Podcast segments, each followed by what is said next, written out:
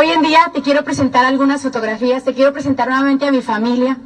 Una de las razones más grandes por las cuales nosotros desarrollamos este negocio y decirte que pues nuestra vida no era así. Nuestra vida no comenzó con esos cuatro hijos. Hoy en día le damos gracias a Dios por la vida tan maravillosa que tenemos. Eh, hemos logrado viajar alrededor de 14 países alrededor del mundo tener cuatro maravillosos hijos que nacieron de este negocio. Hoy en día podemos ayudar a nuestros padres. Hoy en día llevamos esperanza alrededor del mundo a muchísimas familias que igual como tú quieren cambiar también su vida y quieren salir adelante. Pero pues obviamente no comenzamos de esa manera. No comenzamos de esa manera. Eh, éramos dos chicos, como te digo, jóvenes, pero que sí te podemos decir que amamos lo que hacemos. ¿Cuántos de ustedes aman lo que hacen? Nosotros amamos lo que hacemos, amamos a nuestra familia, gozamos este, de las recompensas que nos ha dado este negocio y nos apasiona llevar esa esperanza. ¿Sí? Nos apasiona llevar la esperanza porque sentimos que es lo mejor que una persona puede hacer. Y pues obviamente, igual que tú, en algún momento nos conocimos, pero hoy no te queremos contar esa historia porque yo sé que a ustedes les interesa más cómo llegamos a diamantes, ¿verdad que sí? ¿Sí? Sí, yo sé que sí. Pues bueno, nos conocimos él y yo, yo lo perseguí por mucho tiempo, él no me hacía caso, finalmente le di el plan, me dijo que no, lo perseguí y dos años después lo conquisté y nos casamos. Una historia larga, muy cortita. Eh, nos casamos en el 96, acabamos de, de cumplir 20 años de casados, ¿sí? Esperamos celebrar 20 más y luego otros 20 y luego otros 20 hasta que Dios se acuerde de nosotros, viejitos, en alguna playa del mundo. en alguna playa del mundo, aclarando. Por favor, Diosito, ¿no? Pero ya viejitos, muy, muy viejitos. Todavía con dientes y que podamos caminar para poder comer y disfrutar de la vida. Dicen que cuando pides tienes que pedir en grande porque si pides, se te dará. Si pides, se te dará. Y bueno, eh, nos casamos eh, al, corto tiempo de noviar. Hoy en día, pues ya con nuestros hijos, eh, vivimos cuatro, vivimos dos años en Hawái. Decidimos que un día íbamos a regresar y pues no hemos regresado todavía. Un día vamos a regresar a vivir a Hawái, de eso sí estoy muy, muy, muy segura, aunque sea para nuestro retiro cuando ya estemos más viejitos, pero regresaremos un día a vivir a Hawái.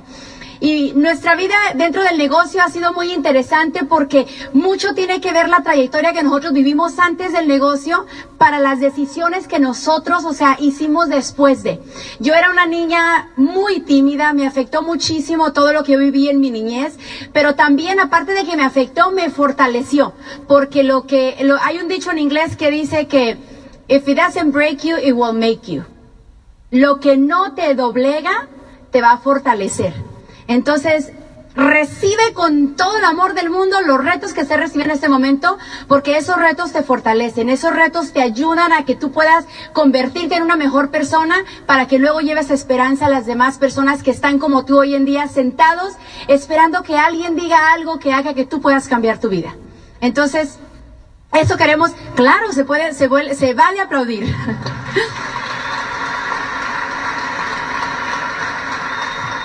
Y bueno, vamos a empezar contándote un poquito de quiénes somos, de dónde venimos y cómo iniciamos nosotros el negocio.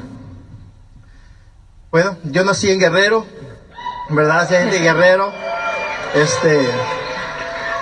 En Petatlán, Guerrero, ¿verdad? A un lado es Iguatanejo, de la costa, de la playa, donde es húmedo, calor, en tiempos de calor, olvídate.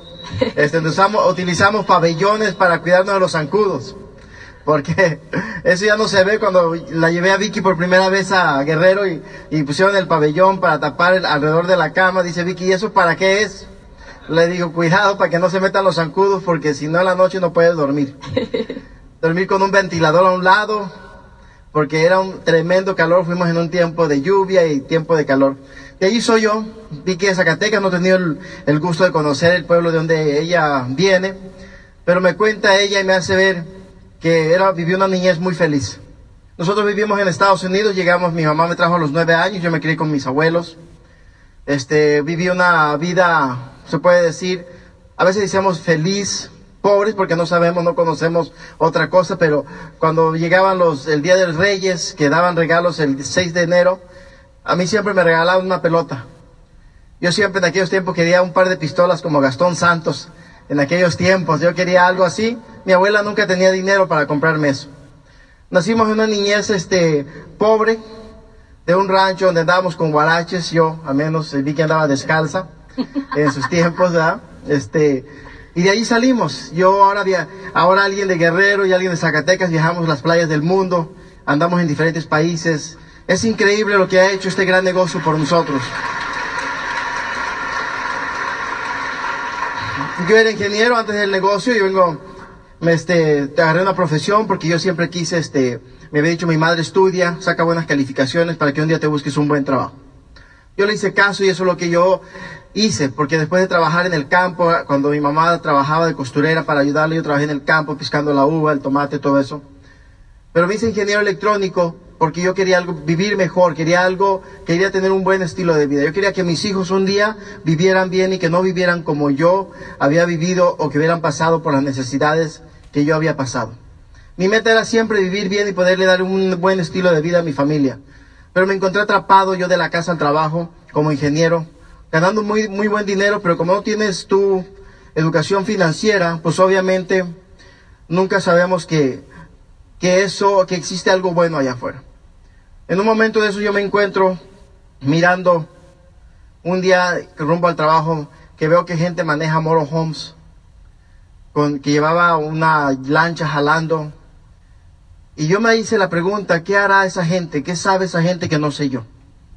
¿Cómo es que ellos pueden tener un estilo de vida si yo he hecho caso, yo he estudiado, yo soy este, tengo una profesión y aún así no les, no le llego ni cerquitas a lo que yo quería? Yo vivía en un apartamento con Vicky, los dos trabajábamos, los dos teníamos trabajo. Vicky tenía dos trabajos y estudiaba. Y yo dos trabajos, uno en la mañana full time y uno part time. Para apenas alcanzar para salir.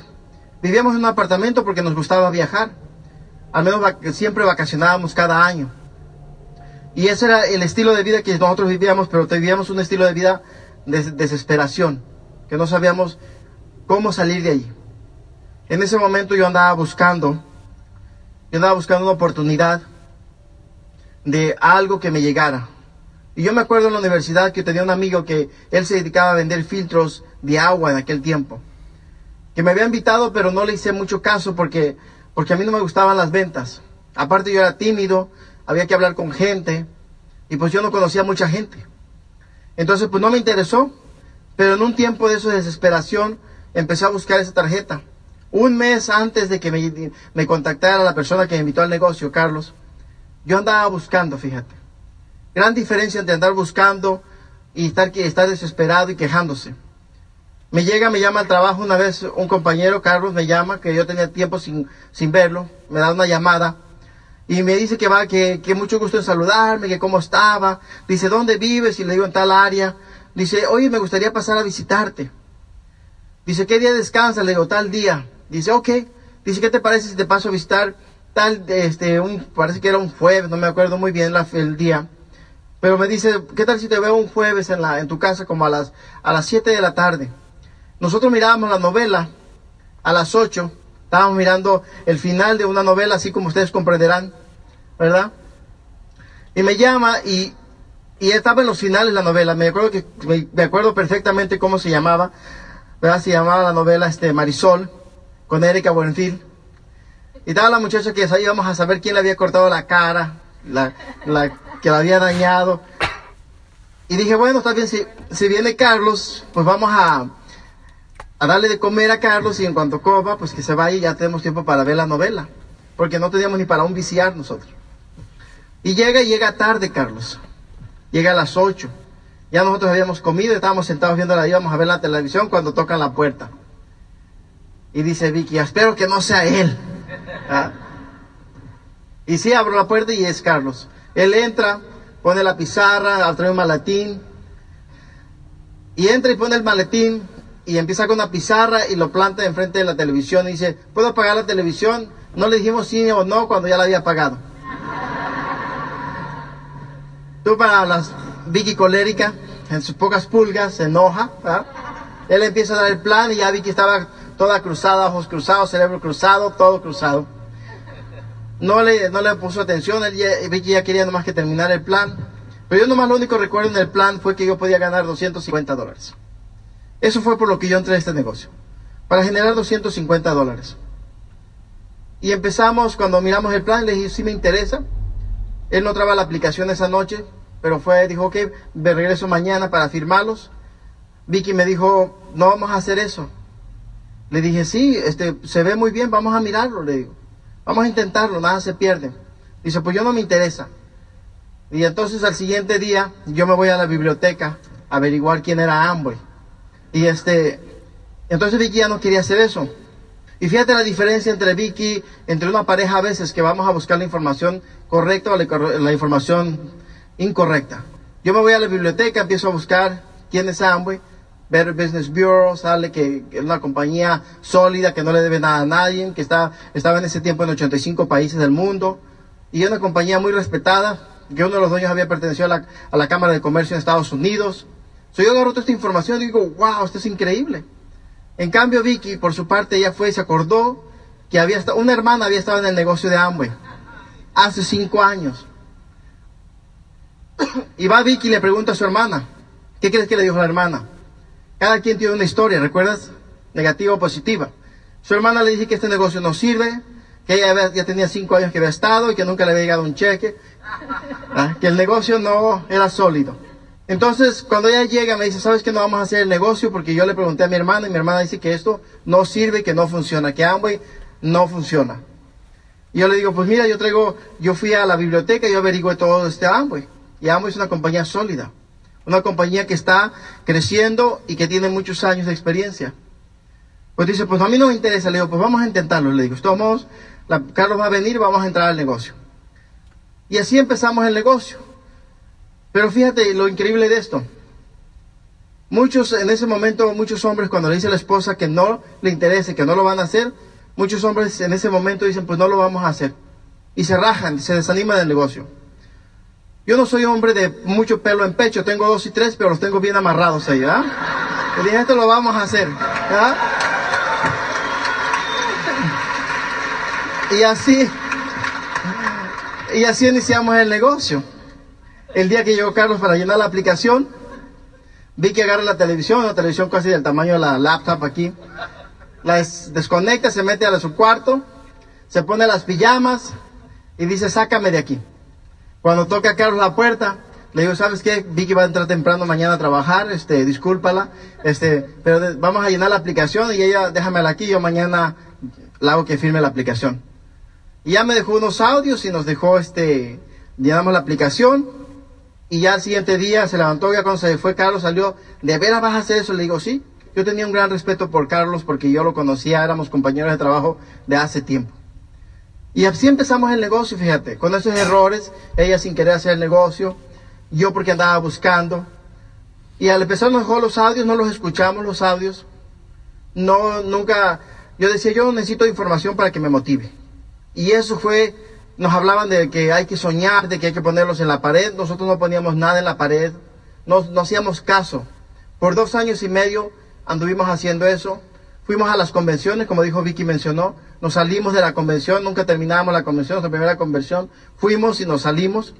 Una pareja que fue a la convención esa misma fecha, a los pocos años ellos hicieron diamantes y nosotros todavía éramos platinos. Fíjate la diferencia de que él se, ellos sí fueron buscando a querer aprender a hacer la convención, a tomar la información, y nosotros como jóvenes que íbamos sin hijos, pues nosotros nomás íbamos como, como el pescado que lleva la corriente. Vamos a ver si funciona, sí teníamos ganas de hacerlo, pero no era tanto que estuviéramos comprometidos a desarrollar el negocio. Y eso fue nuestro comienzos en este negocio. Así empezamos con este nomás por haber para ganar 250 dólares al mes. Y bueno, en esos en esos días eh, comenzamos a dar el plan y digo comenzamos a dar el plan porque aunque yo no quería hacerlo, al final de cuentas terminé más metida en el negocio que él. Eh, la verdad yo no supe, o sea, yo dije no, no lo vamos a hacer, me firmó, terminé firmando la aplicación, pero por puro compromiso y la verdad que no supe en qué momento yo, des, de, en qué momento más bien empecé a hacer el negocio. porque cuando comencé a hacer el negocio, iba a las reuniones, iba a los seminarios, eh, fuimos a la primera convención y nos salíamos de los seminarios, de todos los seminarios nos salíamos a la mitad. De la convención nos salimos también el sábado por la noche, no había compromiso, pero me gustaba mucho el ambiente, me gustaba la gente positiva. Poco a poco, pues obviamente empezamos a dar los planes, pero como no lo hacíamos con compromiso, pues los resultados no se daban. Dábamos un plan, el seguimiento lo dábamos dos semanas después. Éramos jóvenes y éramos inexpertos, ¿sí? Más sin embargo, las cosas empezaron a cambiar. En la tarde yo les decía que para que exista un orden primero tiene que haber un desorden. Nuestra vida empezó a tener un desorden. Después de ganar muy buen dinero, comparado con quien siempre decimos, llegamos a tener deudas equivalentes a lo que hoy en día en la economía serían alrededor de 80 mil, 100 mil dólares. Después de ganar bien sin necesidad de endeudarnos. La primera deuda fue una televisión, porque acuérdate que la primera que teníamos era muy pequeñita. Entonces te enseñan a que si no tienes una tarjeta de crédito, pues no vales nada. Y pues ahí vamos y nos metemos a escuchar la divina televisión, o sea que tienes que tener tarjeta de crédito. Y comenzamos a endeudarnos y dijimos, ahora sí nos hemos metido en problemas. Cuando llega nuestra primera convención, había, hacía como unos tres, cuatro meses anteriores, mi mamá se había caído del trabajo y se había lastimado un brazo. Y mi mamá era, un, era lo que a mí más me motivaba. Me dolía que mi madre siguiera trabajando. Entonces nosotros decidimos, o más bien yo decidí en esa convención en un mes de enero, que íbamos a correr este negocio y que lo íbamos a hacer en serio, que ya estaba bueno de jugar con él porque ya lo habíamos jugado por lo menos por dos años y medio. Entonces decidimos que nos vamos a ir a Esmeraldas y llegamos un buen día de la convención en ese enero y me recuerdo que en lugar de yo encontrar la televisión que solíamos hacer después de cada convención el domingo por la noche, Llegábamos a casa, pero yo prendía la televisión y decía, es que vengo muy cansada de la convención, primero tengo que relajarme, poner mis ideas y luego ya lunes ya veremos qué hacemos. Entonces ese, ese domingo fue una, fue la diferencia porque llegamos y en lugar de encontrar televisión, yo encontré el portabebé de, mi bebé, que en ese momento teníamos un niño pequeño. Y en ese portabebé había un letrero que Ara me había puesto ahí que decía, nos vamos, Esmeraldas. Y yo dije, finalmente se fajó los pantalones y ahora sí nos vamos a Esmeraldas. sabía que la decisión se había tomado, sabía que el compromiso estaba puesto y sabía que esa vez, esta vez iba en serio. Así que nos pusimos a trabajar pero no solamente nos pusimos a trabajar, nos llenamos de miedo, nos llenamos de temores y pensamos un montón de cosas como saldrás tú también de aquí. Saldrás con la ilusión de que vas a llegar a diamante, saldrás con las ganas, saldrás con la determinación y llegas el lunes al trabajo, te encuentras con tus compañeros negativos y no faltará uno que te diga, sabes que tú estás loco, eso no se puede, o que vayas por camino, no muy lejos, vayas por camino manejando para tu casa y vayas con tu esposa, van platicando acerca de lo que van a hacer y empiezan a pelear y se agarran del chongo y dices, a la meta, a la gorra. ¿Suele suceder?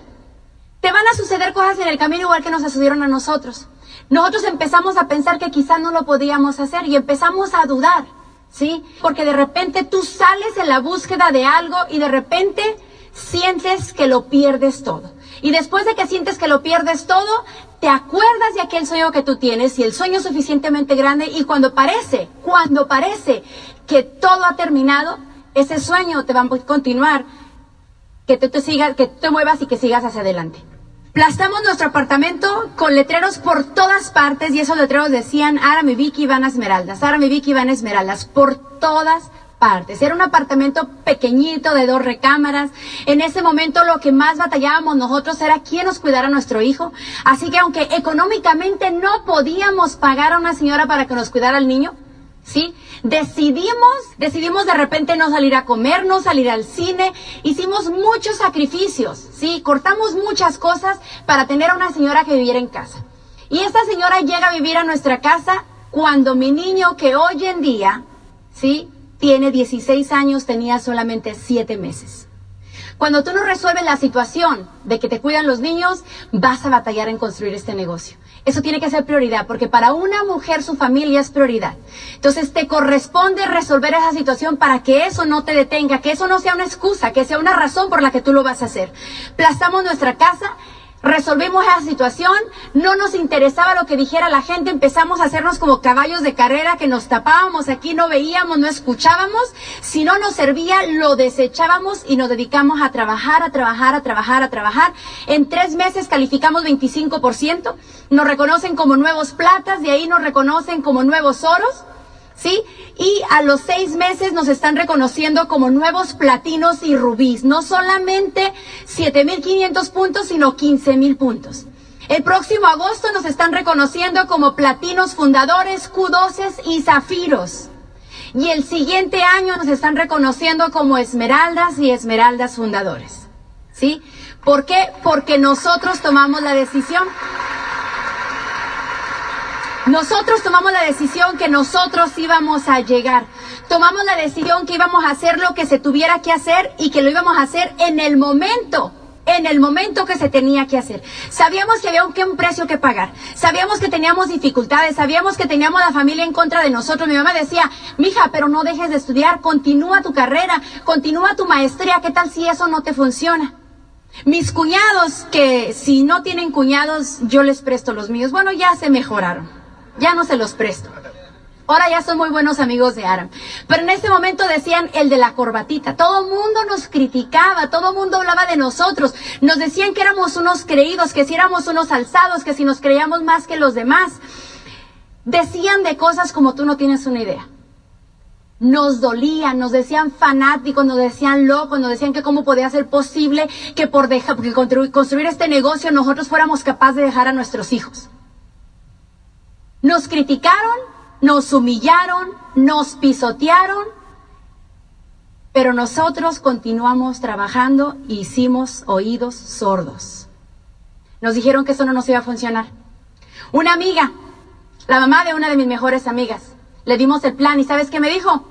Se rió de nosotros en nuestra cara y nos dijo, sí, el día que lo retiren como esmeraldas, vienen y yo les ayudo con la limusina. Eso duele. Eso duele, pero si tú eres capaz de mantenerte trabajando y haciendo las cosas, los resultados van a llegar. Los resultados van a llegar.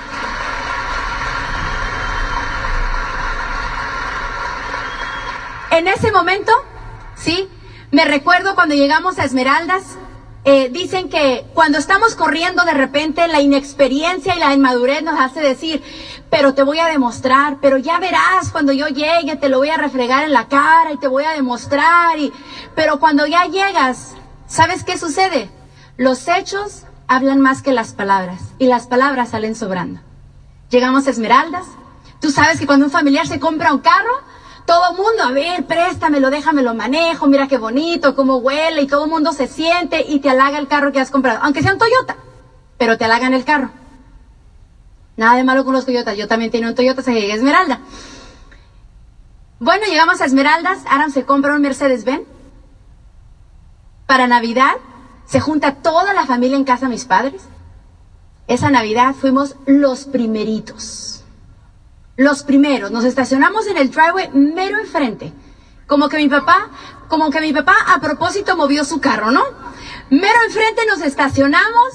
Sí, el carro bien lavadito, los rines limpiecitos, brillaban desde lejos.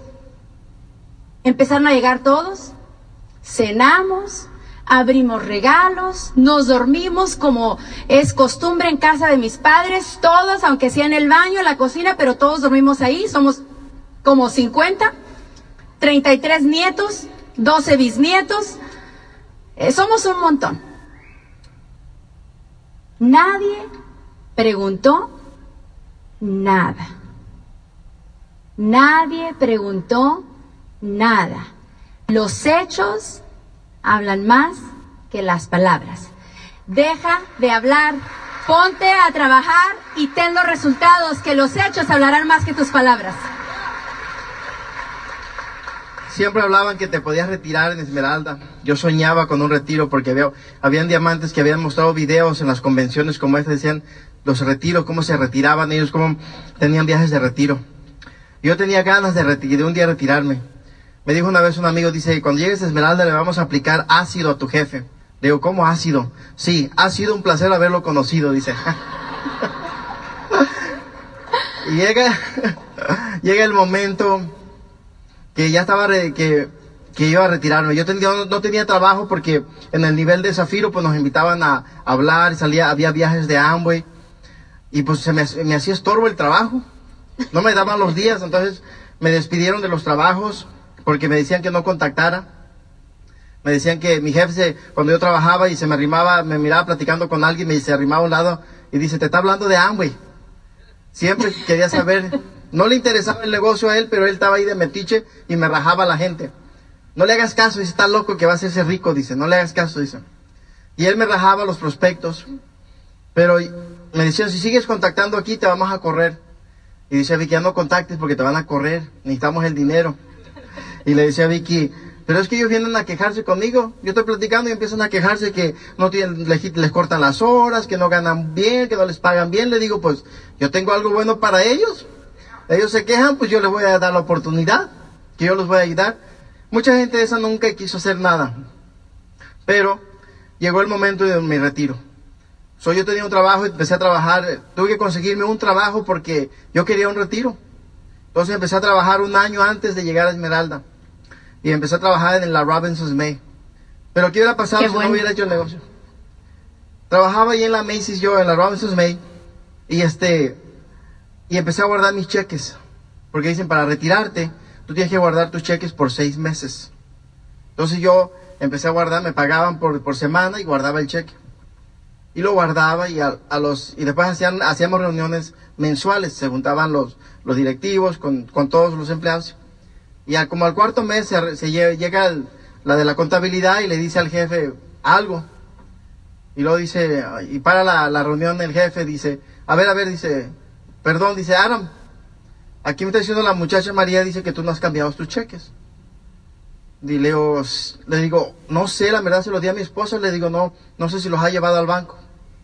No dice que no han entrado tus cheques, tienes que cambiar tus cheques porque ella no, no le salen bien las cuentas. Le digo que voy a revisar eso con mi esposa y yo te aviso. Al quinto mes, a la siguiente semana, vuelve a la reunión y dice, ¿sabes qué? O sea, viene donde yo estoy trabajando para verlo. Dijo la muchacha que, que no has cambiado tus cheques. Digo, la verdad es que no he tenido tiempo. ¿Cómo que no tienes tiempo? Dice. ¿Que no necesitas el dinero? Le digo, sí, pero este, no, no me he dado tiempo para ir a cambiarlos. Dice, pues, ¿qué tienes tanto dinero? Le digo, no, yo le voy a... Mañana dice, ok, pasa el, pasa el quinto mes y me dice, se arrima, oye, que no has cambiado tus cheques. Dice, si no cambias los cheques, voy a tener que ir a tu casa e ir contigo al banco para que cambies tus cheques. Y necesitas cambiar los cheques. Fíjate, tenía preocupación él de que yo cambiara mis cheques, fíjate. Yo ya no necesitaba el cheque del trabajo. Eso decía que yo era libre financieramente. Que mi negocio de hambre ya producía para que yo pudiera vivir libremente. Qué belleza poder hacer eso, fíjate. Y hacemos la carta de invitación para mi retiro. Ahí está Vicky. Se llegó el día tanto soñado.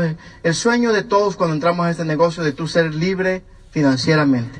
El sueño de todos cuando iniciamos este negocio de un día poderte retirar de tu trabajo. Yo quería un retiro. Yo quería tener un avión que diera vueltas para que todo el mundo se diera cuenta y en el trabajo que yo, yo me retiraba.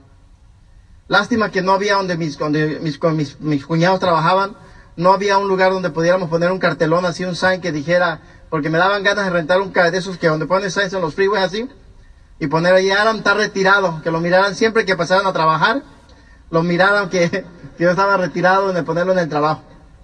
Rentamos un avión donde pasó con ese, ese sign que, que decía Aaron Gómez libre a los 35 años de edad. ¿Por qué no tú? ¿Tú te imaginas poderte retirar a la edad de 35 años porque, porque este negocio te ha dado la libertad? El poder tener ser padre completo 24 horas, 48, estar ahí con tu hijo todo el tiempo. El que mi hijo nunca me haya mirado trabajar a los tres añitos, él nunca me volvió a ver trabajar, que lo haya dejado ir porque, o que lo hayamos dejado con alguien porque tenía que ir su papá a trabajar. Hoy te puedo hablar de que nosotros nuestro retiro, poder compartir tiempo con él. Pero no fue así, porque nosotros también tuvimos retos. Tuvimos tiempos en los cuales no, todos, no todo era de color de rosa. Hubo gente que, que cerraba la puerta. Hubo una vez alguien me, tiró, me echó un perro porque, para sacarme de su casa. Salí corriendo y dejé todos los papeles de donde llevaba el plan y salí corriendo, nunca regresé por ellos. Hubo gente que me hizo manejar seis horas de camino hasta Phoenix, Arizona, diciéndome que iba a estar en su casa y cuando llegamos no estaban. Y yo tenía que trabajar el siguiente día a las 3 a las 5 de la mañana, llegar sin dormir, cambiarme, ponerme mi uniforme de trabajo y, y decirle a Vicky no te duermas porque no quiero, porque voy a dormir una hora porque para irme a trabajar y ella en vela para que no, para que no, yo no llegara tarde al trabajo. Yo era gerente de, de un supermercado. Hubo varias veces en las cuales yo tenía que abrir la puerta a las 5 de la mañana y a veces me quedaba dormido y sonaba la alarma, apagaba la alarma y me despertaba a las 7. A las 7 ya tenía que estar el mercado abierto. Yo me estaba despertando en mi casa a las 7 de la mañana. Los empleados afuera, llegaba empleados afuera, empleados, empleados afuera, clientes afuera esperando a que yo abriera la tienda y yo llegando, pues, matándome por el freeway. Tú sabes cuando suena tarde, que tú suena el despertador y, y tú estás tarde, ¿cómo, ¿cómo se te hace el corazón? A mil por hora, pum, pum, siente que se te va a salir el corazón. Tanto miedo le tiene uno que lo vayan a despedir. Fíjate que ¿Y cómo es posible que casi te pueda dar un ataque al corazón? Yo digo, ¿cómo es posible que le tenga tanto miedo a que me despidan como que si no pudiera encontrar otro trabajo? Era increíble cómo sufre uno cuando tiene un empleo, cuando tiene alguien que le dice a qué horas entrar, a qué horas comer, a qué horas irse para su casa. Yo he mirado gente que, que tiene sus propios negocios y cómo se comen las uñas frustrados porque nadie entra a comprarles algo y tienen que pagar la renta. Cuando yo he mirado gente que tiene sus propias taquerías o su propio negocio y tienen a la esposa en la cocina y al esposo cobrando, la esposa limpiando mesas. Que yo me ha tocado ir en las tardes a verlos y tienen a los hijos, los van y los recogen de la escuela y los ponen en el restaurante, los tienen atrás del restaurante haciendo tareas mientras los papás se siguen trabajando. Y a las 6, 7 de la mañana tarde se los llevan a su casa la esposa, va y baña a los hijos, les da de comer, los pone a los mete a dormir y el papá se queda a cerrar el, el local para volver a repetir ese proceso por siete días cinco años, diez años para apenas sobrevivir y te dicen todavía que no necesitan esto, que esto no funciona. Es increíble que tú puedas tener un estilo de vida como este y que tengas la oportunidad de poder viajar. Si no fuera por este negocio, yo no viajaría, yo no conociera más que de Los Ángeles a, los parques de mi, de mi casa y si acaso nomás de Guerrero a Los Ángeles. Porque la única razón que íbamos a Guerrero, con mi, allá a Guerrero a visitar a mi abuela en, en Iztapa era porque no teníamos que rentar hotel. No teníamos que ir a rentar un carro porque no nos alcanzaba ni para un hotel. Entonces nos íbamos a quedar con alguien a, ir a desacomodar gente para que nos dieran su cuarto para porque vienen los de vienen los de California a visitarnos, hay que tú dale el cuarto a tu a tu hermano, a tu tío, a tu primo para que ellos duerman allí y tú salete a incomodar gente, fíjate. Vamos a veces a nuestro país a incomodar gente porque no podemos rentar un hotel.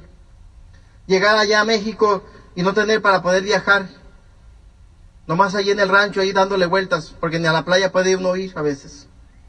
Es increíble cómo uno puede este, vivir de esa manera. Ahora poder nosotros viajar, llevar a mi hijo a Corea a los ocho años, nueve años de edad. De, diez años de edad tenía, él estaba estudiando para taekwondo, tenía ahí el segundo, era segundo dan de, de taekwondo, doble cinta negra. Compitió, me lo llevé a competir en Corea porque de ahí nació el, el taekwondo y allá se trajo dos medallas, primer lugar y segundo lugar. Es increíble. Cuando le dije a mis familiares que yo iba a ir a Corea y que de allí me iba a llevar a mi hijo a China, y me dijeron mis familiares y amigos, ¿y no te da miedo ir para allá? Le digo, si no me dio, no me dio miedo darte el plan, me va a dar miedo dar, irme a China y a Corea, le digo. Olvídate. La gente va, no va a creer lo que tú puedes hacer en este negocio. El poder poder ir a ahora conocer lugares, poder conocer este Europa, ir con mi esposa, con unos grandes amigos, con mis compadres, que nos fuimos de viaje como amigos, como compadres, a dar un recorrido en toda Europa, cinco países, sin reservaciones, quedarnos en, hospedarnos en castillos, las noches, pasar las noches en castillos, para que mi esposa pudiera dormir en castillos de Europa. Manejábamos y donde nos agarraba la noche y nos hospedábamos. ¿Qué reservaciones? Cuando tú eres libre, tú puedes, no importa cuánto cueste el hotel. A veces costaban los castillos 800 dólares por noche. No importa, eres libre. Eres esmeralda de Amway. Tú puedes hacer lo que te dé la gana con tu tiempo. Nadie te controla, no pides permiso. el sueño mío era, me encantaba jugar fútbol. Y siempre me tocaba ver los mundiales por televisión o escucharlos en el trabajo por radio, porque a veces tenía que trabajar y escuchar el mundial por el radio, porque mi jefe no me daba ni permiso a veces escucharlo por radio. Entonces se corría para atrás a la bodega y escuchaba cómo iba ganando. Ahora que vino el mundial en Brasil, qué belleza poder ir a, ir a ver el mundial en Brasil y ver los últimos dos partidos de la semifinal cuando golearon a Brasil, Alemania y yo estar presente cuando ves un país que está con todo el, el argüende, la felicidad y cuando lo golean en su propio país, Brasil es una tumba callada, donde nadie, donde la gente quita todos los este, signs que tenían de su equipo Brasil, donde los tenían los taxistas, al siguiente día la gente quita todo eso porque se sentían avergonzados de su propia selección. Poder mirar, vivirlo, estar allí, que nadie te lo cuente. Mi sueño siempre era ir a un mundial. Qué belleza poder hacerlo gracias a este gran negocio que tú tienes en tus manos que alguien te va a decir que esto no funciona, que alguien te va a querer desanimar, no le hagas caso. Olvídate de lo que la gente te va a decir. Tú, tú concéntrate en ese negocio, poder viajar, poder disfrutar tiempo con tus hijos y tu familia. No hay precio que lo pueda pagar, no hay nada que te pueda dar esa libertad. Tú me puedes quitar mis joyas, mis relojes, mis, mis trajes, todo lo que tú quieras, mis corbatas, mi carro, pero no toques mi libertad. El que no, no me controle alguien, que me tenga que decir a qué hora me tengo que levantar, cuándo me puedo ir de vacaciones, cuánto puedo ganar, cuándo puedo comer, que tenga que pedir permiso para ir al baño, que tenga que pedir permiso porque mi hijo se enfermó, mi esposa está embarazada y que a ver si me dan dos días para estar con ella. ¿Qué es eso? ¿Quién, quién, quién, ¿Cómo llegamos a ese punto de que alguien nos controle?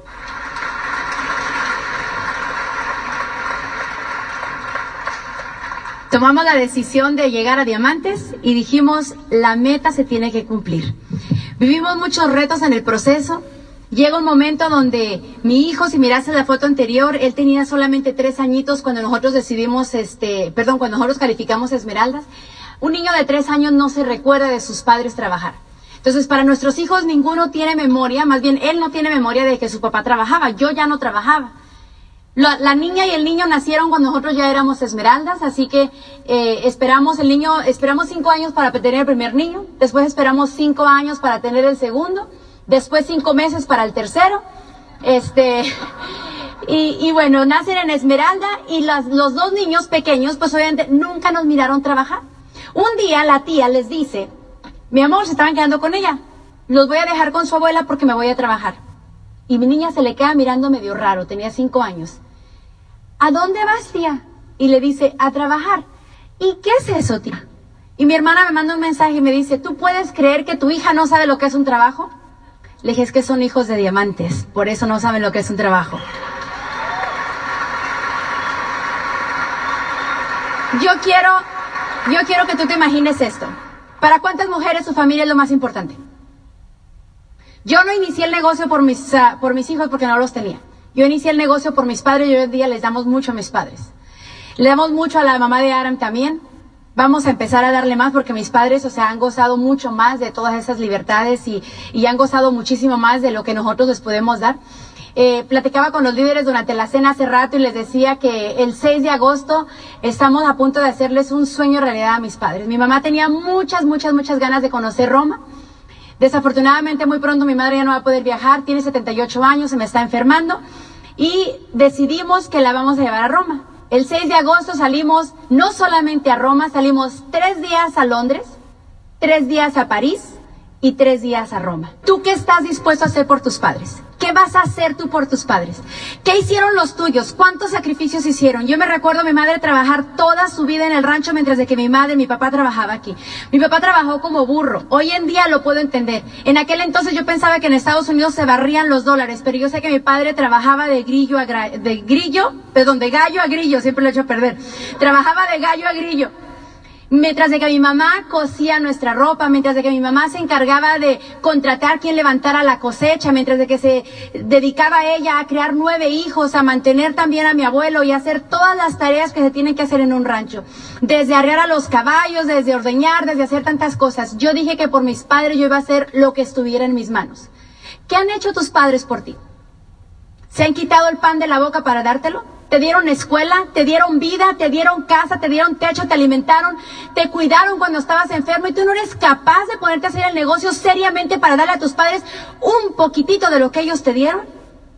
Y te pones a llorar cuando la gente te dice que no. A mí eso se me hace se me hace una loquera, se me hace una tontería. Yo digo, ¿cómo puede una persona de una edad adulta ponerse a llorar porque alguien le dijo que no? Porque el le volteó la cara, porque no le saludó, porque cómo es que el producto llegó tarde, porque es que llegó maltratado, porque esto, porque aquello, y negocian cuando realmente lo que dijo Aram ahorita es toda la verdad. ¿Qué vas a hacer por tus padres? ¿Qué vas a hacer por tus hijos? ¿Vas a dejar que tus hijos sufran de la misma manera que sufrimos nosotros? ¿O quieres que tus hijos continúen desde el punto donde estás tú hacia adelante? Decidimos que estar en Esmeraldas ya no era justo para nosotros, no era justo para nuestros hijos y no era justo para nuestra organización. Decidimos que íbamos a cambiar de nivel. Nos sentamos nuevamente, él y yo nos tomamos de las manos y tomamos la decisión. Él y yo sabemos cuando estamos determinados ambos, ¿sí? Pero ha habido momentos donde él corre, ¿sí? Y yo lo sigo. Ha habido momentos donde yo corro y él me sigue. Pero cuando hay una meta, no importa quién toma la decisión porque las recompensas van a ser de ambos. La recompensa van a ser de ambos. Tú tienes que tener la humildad de dejarte enseñar, de dejarte guiar por quien te tenga que guiar para que tú puedas tener esos resultados.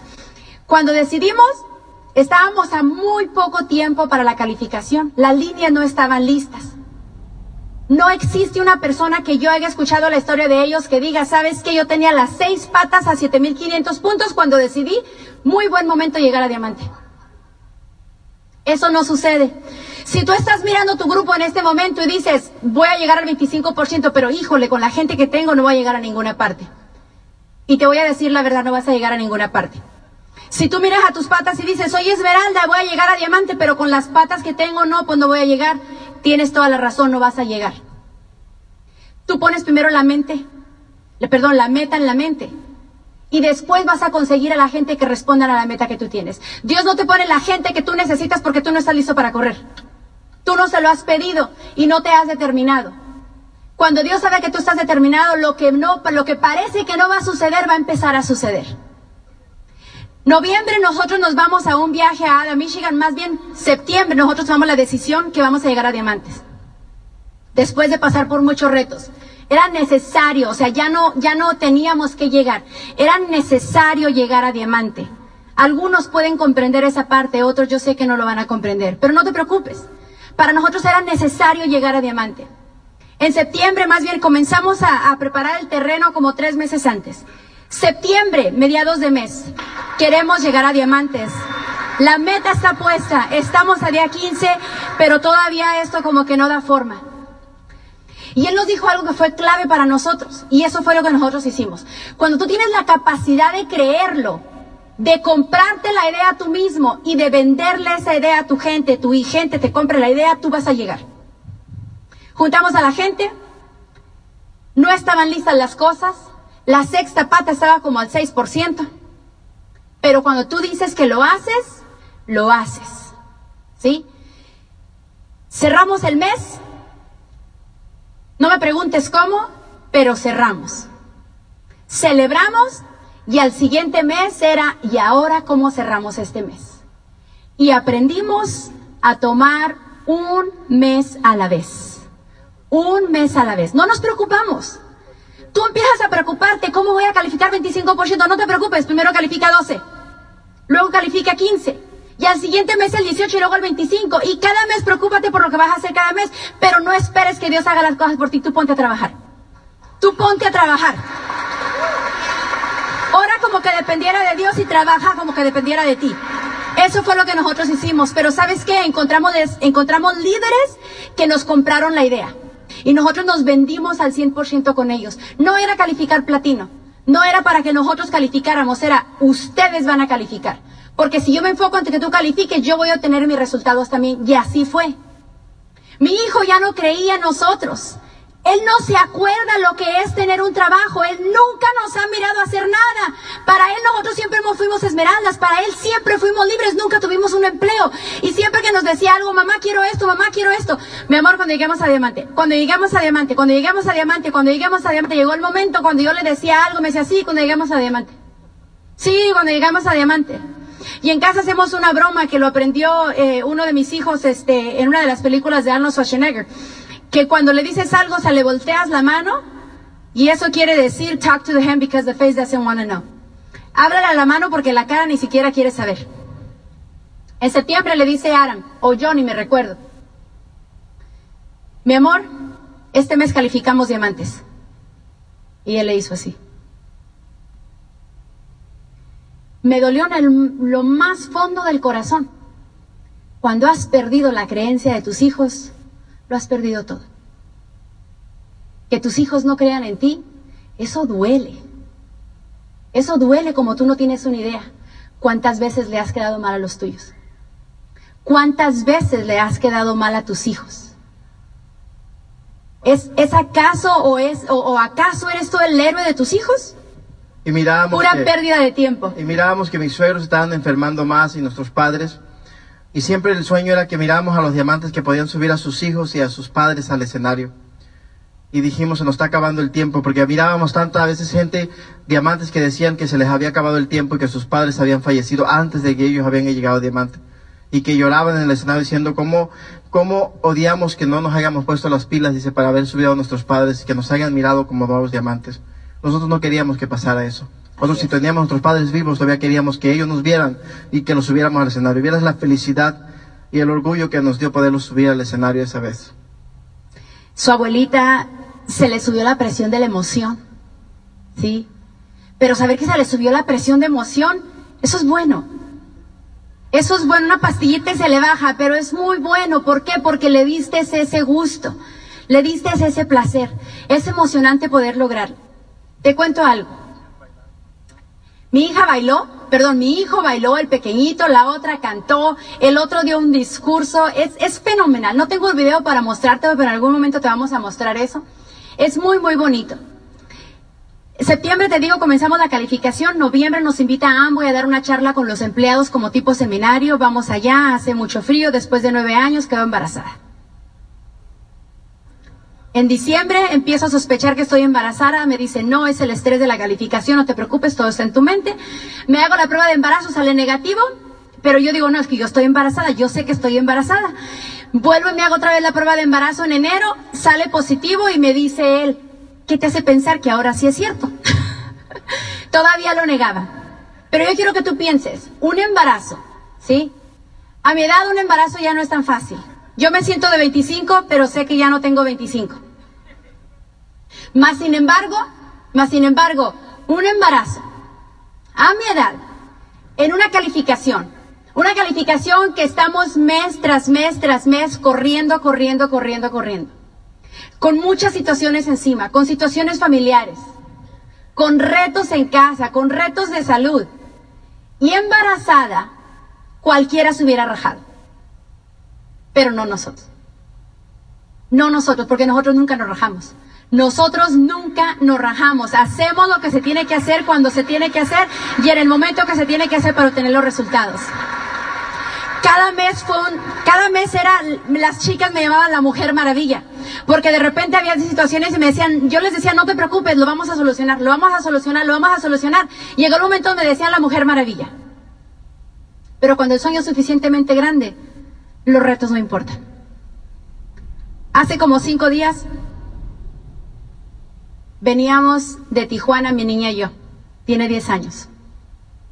Me impactó que desde que salimos de casa no dejamos de platicar hasta que regresamos otra vez a casa. Salimos de casa a las 2 de la tarde y llegamos de regreso como a las once y media, 12 de la noche. Esta niña, yo pensé que yo hablaba, pero esta niña puede hablar más que yo. Cuando veníamos de regreso, eran como las 11 de la noche más o menos cuando ella me hace una pregunta. Mami, ¿por qué está tan lleno el freeway? Nosotros venimos de Tijuana, o sea, venimos de México. Pero toda esta gente de dónde viene? Le digo, mi amor, toda esta gente viene de trabajar. ¿Pero cómo de trabajar? Me dice, pero ya es muy noche. Le digo, sí, mi amor, hay gente que trabaja de gallo a grillo. Y le expliqué lo que eso significaba. Le digo, ¿tú te acuerdas de tus compañeritas de la escuela que te dicen que están en el daycare desde las 6 de la mañana? Me dice, sí. ¿Y tú sabes que algunas de ellas las recogen hasta las 5, hasta las 6 de la tarde? Sí, me dice. ¿Cómo tú te sentirías si yo hiciera eso? todo el día fuera de casa. Le digo, ¿tú sabes lo que hacen esos niños? La tarea la hacen en la escuela. Le digo, y cuando ya los recogen los niños solamente llegan a comer corriendo con los papás, a bañarse y a hacer qué, mi amor? A dormir para regresar otra vez a la escuela. Y al siguiente día otra vez lo mismo, y el siguiente día otra vez lo mismo, me repetía ella. Le digo, sí. ¿Cómo te sentirías tú si nosotros hiciéramos lo mismo? Me dice, muy triste. Yo me sentiría muy triste, me dijo. Esto es una niña de 10 años. Una niña de 10 años que tiene la capacidad de reflexionar. Y me dice, oye mami, ¿y por qué esa gente no hace el negocio? Muy buena pregunta, mi amor. Tú sabes que nosotros le hemos dado el negocio, le hemos enseñado el negocio a mucha gente que nos dice que no, que ellos están bien. Mami, pero ¿cómo te van a decir que ellos están bien? ¿Que no, que no piensan?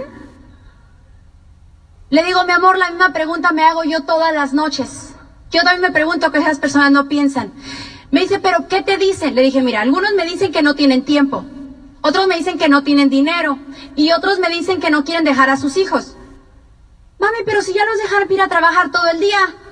Yo me pregunto lo mismo, mi amor. y le digo, oye, ¿te podré llevar conmigo a la próxima convención para ver si a algunos de ellos les cae el 20? Sí, te estoy hablando de una niña de 10 años que tiene la capacidad de poder razonar y que a algunos de nosotros nos falta todavía mucho para llegar a ese razonamiento. Pero ¿sabes por qué? Porque ellos nunca nos han mirado trabajar. Llegamos a Diamantes, el reconocimiento fue fenomenal. ¿Sí? Pero cuando nosotros no tenemos ese reconocimiento, déjame brinco estas fotos. Ahí es un video que te mostraremos en otra ocasión. ¿Sí? Nos reconocen como diamantes y esa copa, no sabes lo que vale esa copa.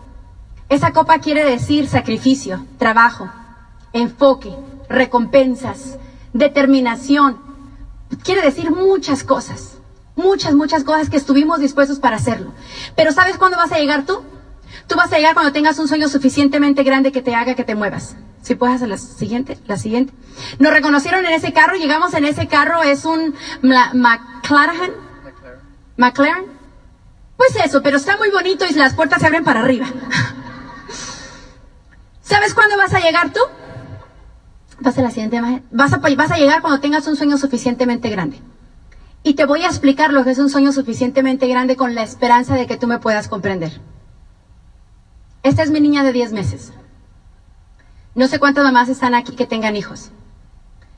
Cuando yo estoy dando a luz, la bebé se retrasó, no nacía, no quería nacer, me tuvieron que provocar este, los, uh, los dolores. Estoy en un proceso muy largo, muy doloroso. Yo Mm, yo estoy en contra de la medicina. A mí no me gusta la medicina en el buen sentido de la palabra, pero no me gusta la medicina, así que yo tengo mis hijos, como dirían en el canto, a capela. Cero medicamentos, no epidural, no nada. Cero físicamente estaba agotada, estaba cansada, ya no podía más. Yo me recuerdo que lo regañé, regañé a mi suegra, él se fue para una esquina. cuando yo tengo, cuando son mis partos hay una fiesta y todo el mundo está ahí, mi mamá, mi papá, mi suegra, mis hermanas y ahí estaban todos. Yo estaba súper, súper cansada, tenía de una mano a Aram, de la otra mano tenía a mi hermana y yo les decía, es que ya no puedo, es que ya no puedo. Yo me sentía exhausta, cansada, o sea, ya físicamente mi cuerpo ya no daba más. Y el doctor me decía, es que ya van a nacer, ya van a nacer, puja, puja un poco más, es que ya no puedo, te vamos a operar, es que ya no puedo, yo no, no quiero que me operen, ya no puedo, me, me duele, ya no puedo, físicamente ya no puedo, me dolía. Y en ese momento la enfermera me vuelve a revisar y me dice, la bebé ya está por nacer, empuja. Y yo por más que empujaba, la bebé no salía. Yo lloraba, yo gritaba por la desesperación que yo tenía de que yo quería que mi bebé naciera. En ese momento la enfermera me dice, la bebé se ha hecho popó. Tú no sabes lo que cruzó por mi mente. Yo sentía ganas de morirme. Yo decía, ¿cómo puede ser posible que después de tanto sacrificio, que después de tanto mi bebé esté a punto de pasarle algo, pero yo no puedo hacerlo? En ese momento se me olvidó el dolor, en ese momento se me olvidó el cansancio, en ese momento agarré la mano de mi hermana y cuando la doctora y la enfermera me dijeron, empuja, en dos empujones salió la bebé. En dos empujones salió la bebé. En ese momento yo no me estaba, yo no estaba pensando en que estaba cansada. En ese momento yo no estaba pensando que me estaban criticando. En ese momento yo no estaba pensando en el cuñado. En ese momento yo no estaba pensando que estaba cansado, que tenía que dar plan, que me tenía que levantar a trabajar. Yo no estaba pensando en nada. Yo estaba enfocada en el sueño. Estaba enfocada en la vida de mi hija. Lo único que yo estaba pensando es que mi hija naciera y que estuviera bien. Ese es un sueño suficientemente grande. Un sueño que logras quitar la mente de lo que te está pasando y te enfocas en el resultado y eso es lo único que tú quieres. Cuando tú tengas la capacidad de tener un sueño de ese momento, un, un, sueño de ese tamaño, un sueño que te haga levantarte, que te levante de tu silla, que te quite la flojera, que te quite las ganas de estar cansado, que te quite las ganas de la flojera y que digas, cero excusas, voy a hacer lo que tenga que hacer porque mis hijos merecen que yo les dé lo mejor, porque mis padres merecen una mejor vida, porque mis hijos nacieron aquí para ser grandes y porque yo merezco ser diamante junto con mi pareja. En ese momento que tú encuentres ese sueño, te vas a levantar y vas a hacer lo que sea necesario en el momento que sea necesario y vas a llegar a diamante si estás listo para llegar a diamante. ¿Quién está listo para llegar a diamante?